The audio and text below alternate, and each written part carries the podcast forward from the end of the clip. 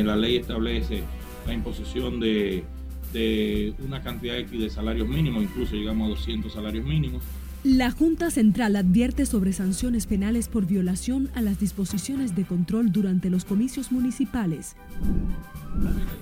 Un voto sin un trago es como una película china, sin patá.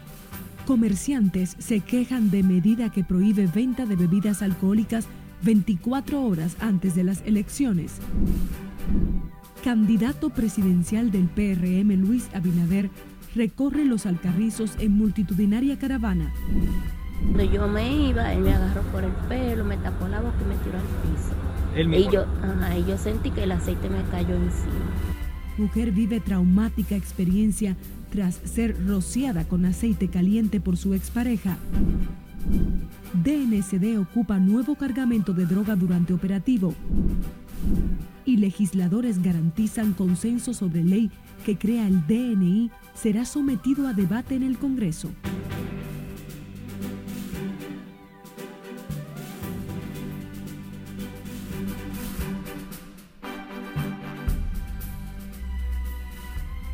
Muy buenas tardes, casi noche. Gracias por acompañarnos en la presente emisión de fin de semana de Noticias RNN. Soy María Cristina Rodríguez. Es un honor compartir la actualidad en nombre de nuestro cuerpo técnico y de producción. Bienvenidos.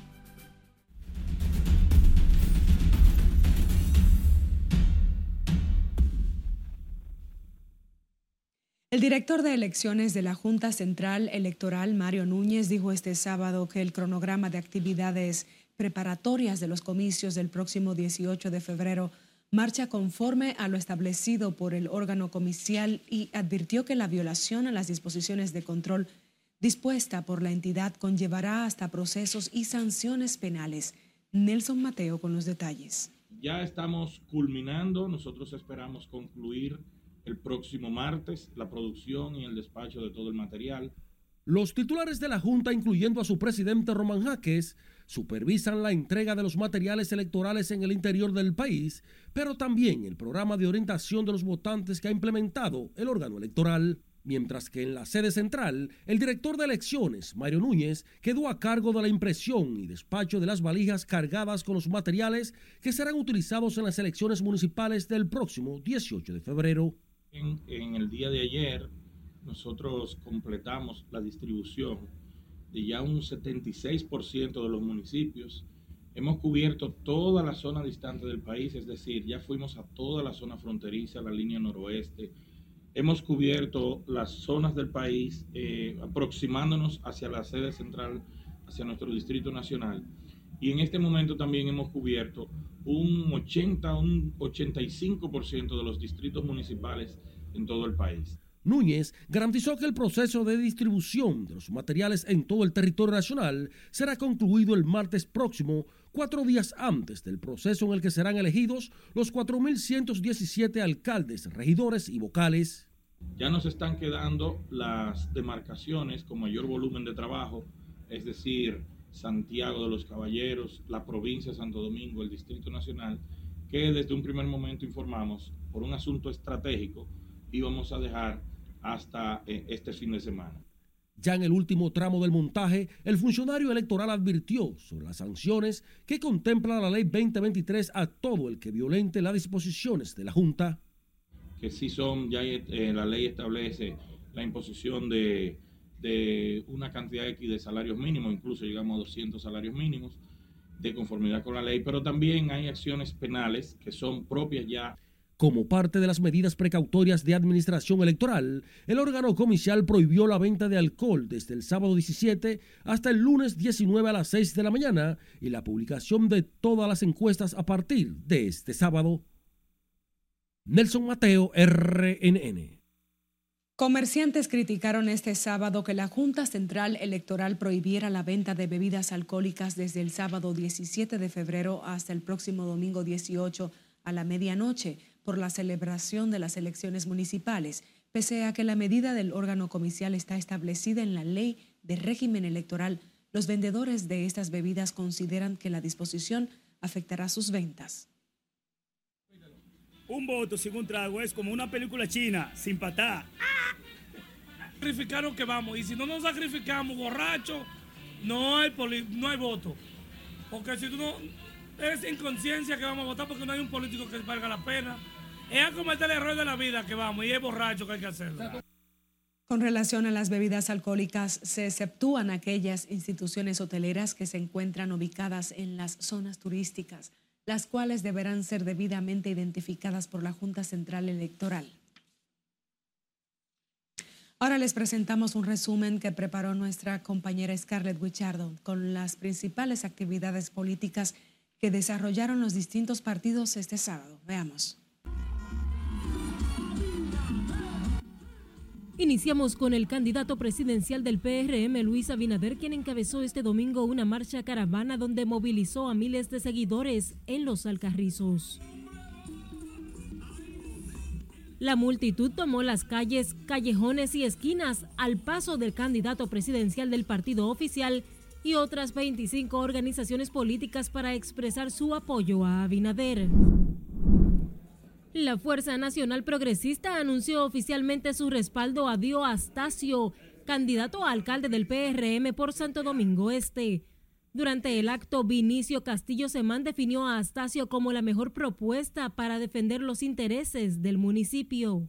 En la Fuerza Nacional Progresista, ninguna duda de que hará una gestión histórica para este municipio. Es un partido con propuesta. La Fuerza Nacional Progresista es un partido que se parece a nosotros porque tenemos una propuesta clara de lo que hay que hacer por esta ciudad. Y una de las cosas que vamos a hacer por esta ciudad y ellos serán parte de ese proceso de asesoría, es defender a las víctimas. El candidato presidencial del PRD, Miguel Vargas Maldonado, encabezó en el municipio Sabana Grande de Boyá, en la provincia de Monte Plata, un concurrido encuentro con los candidatos municipales del partido en esa demarcación, donde declaró su intención de dirigir una gestión que permita afrontar los males que afectan a ese territorio. Aquí en Monte Plata, en toda la provincia, ocurre lo mismo que ocurre en todo el país. El gobierno ha incumplido todas sus promesas y por eso el próximo mayo, el próximo 16 de agosto saldrá del Palacio Nacional. Finalizamos con el candidato a diputado de la Fuerza del Pueblo por Santo Domingo Norte, Víctor Pavón, quien encabezó el acto de juramentación de cientos de jóvenes mayores de 18 años que decidieron respaldar su candidatura por esa demarcación. Contempla jóvenes del Distrito Municipal La Victoria, de Sabana Perdida, de Villamella, donde estamos fomentando la sana alegría, la vivencia de la actividad política que es alegre, es dinámica y nosotros con esto queremos garantizar más de 500 mil votos para la Fuerza del Pueblo a nivel nacional y para Víctor Pavón. Pavón manifestó que en la actualidad esos jóvenes se encuentran en un estado de desafío y vulnerabilidad para sus vidas y presentan situaciones difíciles como el desempleo, la desigualdad, la pobreza y el analfabetismo. Es Carelet Guillardo, RNN. El presidente de la Comisión de Justicia de la Cámara de Diputados, Alexis Jiménez, dijo que el consenso al que se llegue con la Ley 01-24 del DNI será sometido al debate natural que toda iniciativa agota en el Congreso, aunque valoró el diálogo con la Sociedad de Diarios sobre la controversial ley. El congresista dejó claro que diputados y senadores tendrán la última palabra. Cualquier sugerencia va a ser bien acogida en el Congreso, serán observaciones. Ahora, se va a ponderar. El artículo 77, parte 4 de la Constitución, establece que los legisladores no están ligados a mandato imperativo, sino solamente al sagrado derecho de representación del pueblo que los eligió. Al final, es una decisión soberana de los legisladores. Jiménez aseguró que en el Congreso se tomarán en cuenta todas las observaciones que se hagan a la ley. Dio garantías de que en un gobierno de Luis Abinader las libertades públicas no perecerán. Vamos a nuestra primera pausa. Al regreso, les contamos sobre la pesadilla que vive una mujer que fue quemada con aceite caliente por su expareja. Además, Entérese por qué las autoridades apresaron a 13 haitianos en Dajabón. Y en las internacionales detienen a ocho personas en España acusadas de la muerte de dos guardias civiles arrollados por una narcolancha Esta es la emisión de Noticias RNN fin de semana. No le cambie.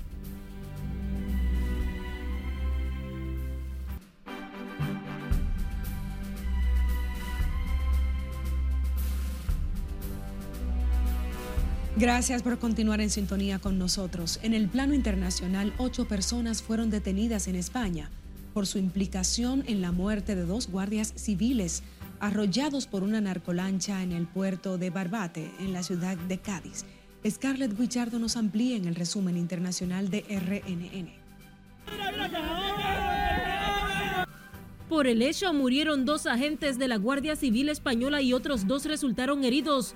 Y de acuerdo con fuentes, uno de ellos permanece ingresado en el hospital fuera de peligro. Según las autoridades, los arrestados tienen 21, 24 y 28 años. Son españoles y cuentan en sus historiales con antecedentes por narcotráfico, atentado a agente de la autoridad, lesiones, delitos contra el patrimonio y blanqueo. Seguimos en España, donde la policía detuvo en Barcelona a un hombre que sin motivo aparente atacó e insultó a todas las mujeres con las que se encontraba en el andén de una estación del metro de Barcelona. Las autoridades tienen por el momento 10 víctimas contabilizadas, una de ellas agredida con tanta violencia que fue lanzada al suelo por su agresor. El sospechoso de unos 30 años tiene antecedentes por robo, aunque no por agresiones, y es un delincuente conocido por los agentes, lo que facilitó su localización y detención. La policía del condado de Hillsborough, en Florida, publicó varios videos y fotografías de la persecución de un canguro desatado que se coló en el área de la piscina de un complejo residencial. Una vez capturado y después de verificar el registro adecuado de su propietario, el animal fue devuelto sano y salvo a su dueño. La activista ecologista sueca Greta Thunberg se unió este sábado a una manifestación contra la construcción de una autopista en el suroeste de Francia. La militante de 21 años apareció en el lugar con un impermeable rosa, capucha gris y un pañuelo tradicional palestino alrededor del cuello. Una niña palestina de 6 años que llevaba casi dos semanas desaparecida en medio de los combates en Gaza fue hallada muerta junto a varios parientes, anunciaron hoy Hamas y su familia que acusan a las fuerzas israelíes de haberlos matado. El cuerpo de la pequeña fue encontrado en un coche cerca de una gasolinera después de que los tanques israelíes se retiraran de la zona, indicó su familia. Al menos 25 gazatíes murieron esta madrugada en bombardeos israelíes sobre la ciudad de Rafah, en la franja de Gaza, donde viven más de un millón de desplazados y se espera pronto el avance hacia allá de las tropas terrestres israelíes. Los ataques en la localidad donde sobreviven hacinados 1,3 millones de palestinos han aumentado en los últimos días y con ello el temor a una ofensiva terrestre del ejército de Israel en esa zona. Un video que circula en redes sociales muestra una gran avalancha que se produjo en el estado indio de Jammu y Cachemira, el alud golpeó el área cercana al taller de construcción de un túnel sin dejar víctimas y anteriormente las autoridades emitieron una alerta de avalancha tras las intensas nevadas de la primera semana de febrero. En las internacionales, Scarlett Guichardo, RNN. Fue detenido en las afueras de la ciudad de Nueva York un joven de 15 años acusado de herir de bala a un turista en una tienda de Times Square y de disparar después contra un agente de la policía mientras huía. El adolescente fue apresado casi 24 horas después del incidente que comenzó la noche del jueves en una tienda de artículos deportivos y se extendió por las bulliciosas calles del centro de Manhattan. El joven fue identificado como Jesús Alejandro Rivas Figueroa, residente de un albergue para inmigrantes en Manhattan, que llegó a Nueva York procedente de Venezuela a finales del año pasado.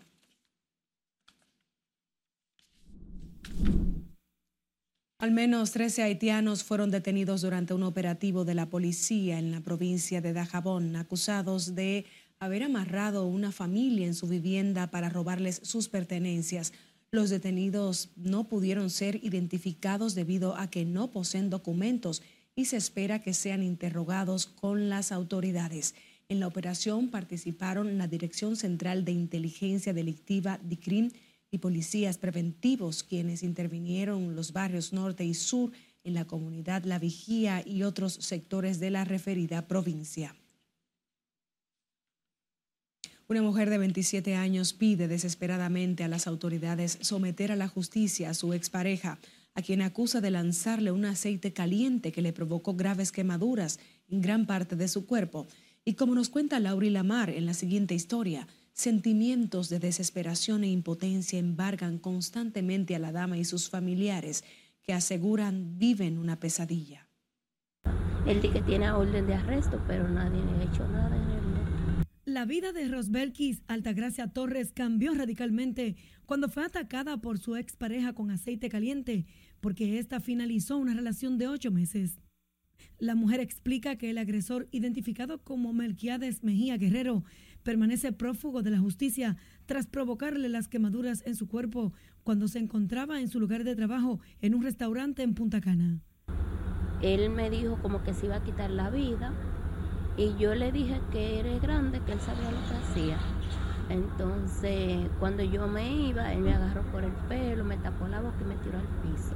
Y yo, y yo sentí que el aceite me cayó encima y se fue a la fuga. La madre de la joven describió como una pesadilla la situación que han vivido a raíz de la agresión que sufrió su hija y el impacto que ha tenido tanto emocional como económicamente en su familia. Muy devastada, muy triste Sí, porque soy yo que la atiendo. La atiendo día, noche, en todos los sentidos, en todo lo que ella necesita. Y me siento muy, muy triste. Sí, estamos afectados todos. Y amistades muy allegadas de nosotros también. Robertkis y su madre, quienes residen en el municipio de Mao, provincia de Valverde, deben trasladarse de manera interdiaria al hospital Ney Arias Flora en Santo Domingo como parte del tratamiento para su recuperación a espera de una quinta cirugía. Laurila Mar, RNN. El director de la Policía Nacional, Ramón Antonio Guzmán Peralta, entregó 198 computadoras portátiles y manuales de doctrina policial a los futuros oficiales pertenecientes a la Escuela para Cadetes Mayor General José Félix Rafael Hermida González. La entrega de los equipos se hace con la intención de consolidar el proceso de enseñanza de los nuevos miembros policiales durante un acto celebrado en ese centro de formación policial ubicado en Atillo, provincia San Cristóbal. El jefe policial dijo que esto además contribuirá con el cambio que está llevando la Policía Nacional en su proceso de transformación. La Fiscalía de Santiago Rodríguez someterá en las próximas horas a un diácono de la Iglesia Católica quien fue arrestado acusado de abusar sexualmente de un adolescente de 13 años. La detención de Cirilo Torres Cruz, conocido como Negro Torres, de 67 años, se produjo en la sección Arroyo Blanco del municipio San Ignacio de Sabaneta de la referida provincia. El fiscal Freiki Ramón Pérez señaló que el Ministerio Público inició una investigación sobre el caso y por el momento no pueden ofrecer detalles que puedan obstaculizar el proceso. Es momento de nuestro último corte comercial. Al volver, les diremos sobre otro decomiso de cocaína que realizó la DNCD en Boca Chica. Hombre recibe una paliza por supuesta traición a presuntos narcotraficantes en San José de Ocoa. Y entérese del mensaje que enviaron los Tigres del Licey luego de la final de la Serie del Caribe Miami 2024 Mantenga la sintonía con Noticias RNN. Ya retornamos.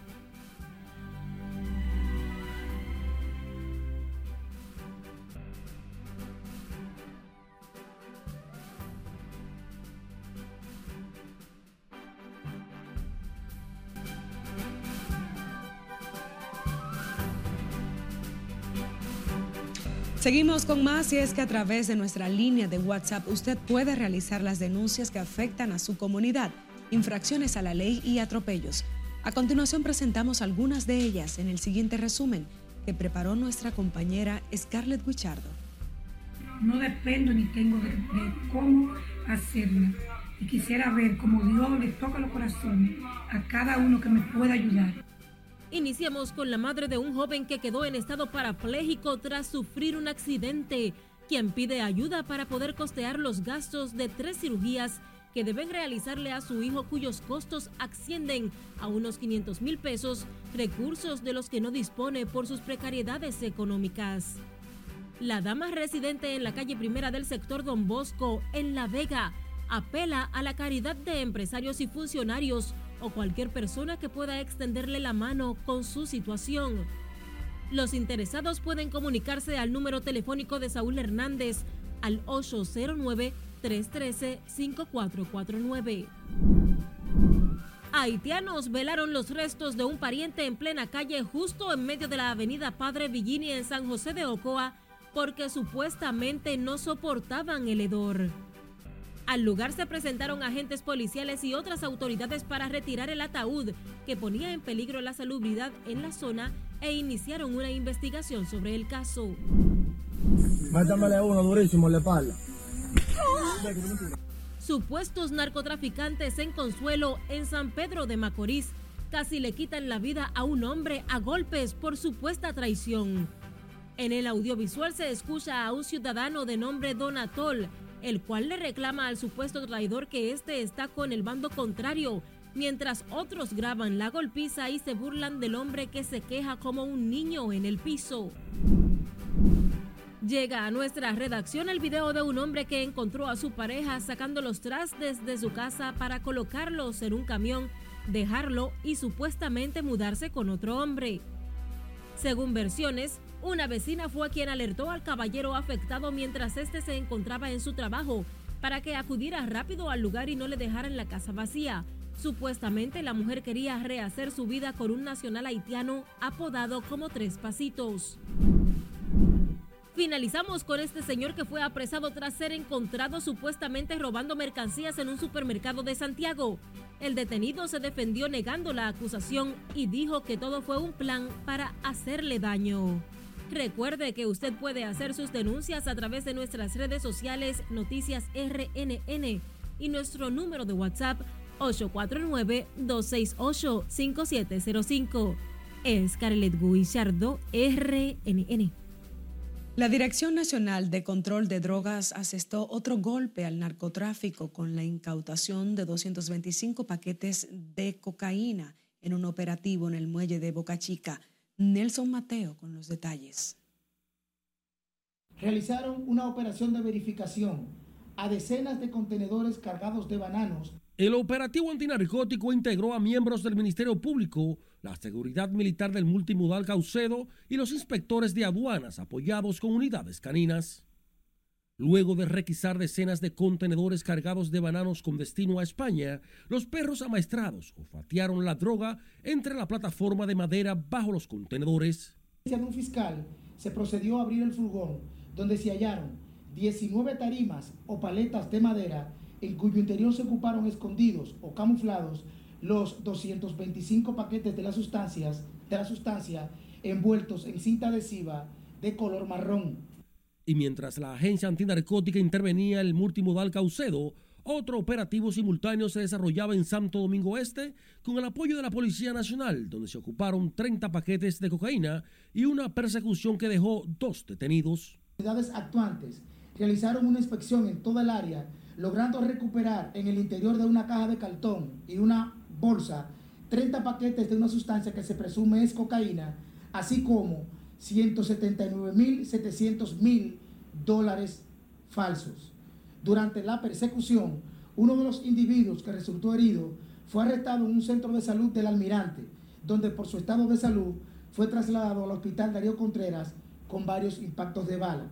En el operativo se ocupó además un carro Honda Fit y un Hyundai Sonata con varios impactos de balas, así como 230 mil pesos falsos, siete teléfonos celulares y otras evidencias.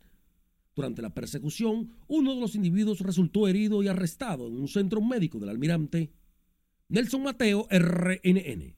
La Oficina Nacional de Meteorología pronosticó un ambiente soleado y de escasas lluvias en gran parte del territorio nacional. Asimismo, dijo que esto es producto de la incidencia de un sistema de alta presión que favorece las condiciones del tiempo. La predictora Damaris Mercedes aseguró en ese sentido que el país estará bajo un clima fresco el fin de semana. En cuanto a las temperaturas, van a continuar bastante agradables a fresca, principalmente en zona de montaña y valle del interior del país, debido al viento predominante del noreste y también tenemos a la época del año. Estas condiciones, eh, o sea, de temperatura agradables a fresca, van a ser principalmente eh, durante todo este fin de semana.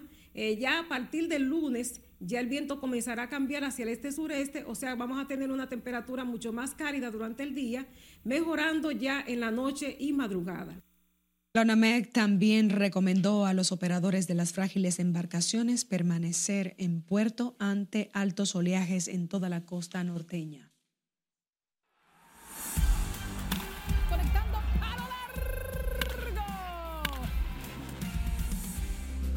Es momento de enterarnos de las informaciones del ámbito deportivo con nuestra compañera Joana Núñez, quien nos cuenta todos los detalles de la victoria del equipo venezolano que logró su octava corona de Serie del Caribe tras 15 años de sequía. Los tiburones de la Guaira de Venezuela se llevaron el título de campeones de la Serie del Caribe Miami 2024 derrotar 3 a 0 a los Tigres del Licey de la República Dominicana. Con un éxito rotundo en asistencia, con más de 350 mil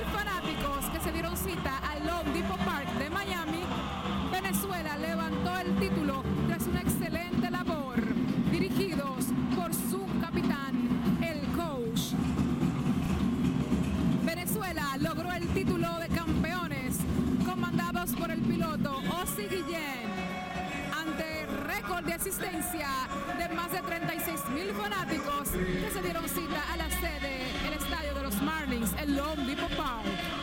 El equipo Todos Estrellas de la Serie del Caribe Miami 2024 estuvo integrado por el receptor panameño Iván Herrera, el primera base venezolano Hernán Pérez, el segunda base dominicano Robinson Cano. Asimismo, la tercera base fue Dawel Lugo de República Dominicana y los Tigres del Licey. Como campo corto, el puertorriqueño de los Tigres de Caguas, Jack López. Los jardineros, Aaron Arter, Alexis Amarista, Vladimir Valentín. Y el lanzador abridor fue Ángel Padrón, quien lanzó el segundo no-hitter en la historia de la Serie del Caribe. El lanzador relevista fue Jairo Asensio y como bateador designado Nelson Velázquez de Puerto Rico. El dirigente de Todos Estrellas fue José Mayorga del equipo de los Federales de Chiriquí de Panamá. Asimismo, durante la ceremonia de premiación fue anunciada Mexicali como la sede de la Serie del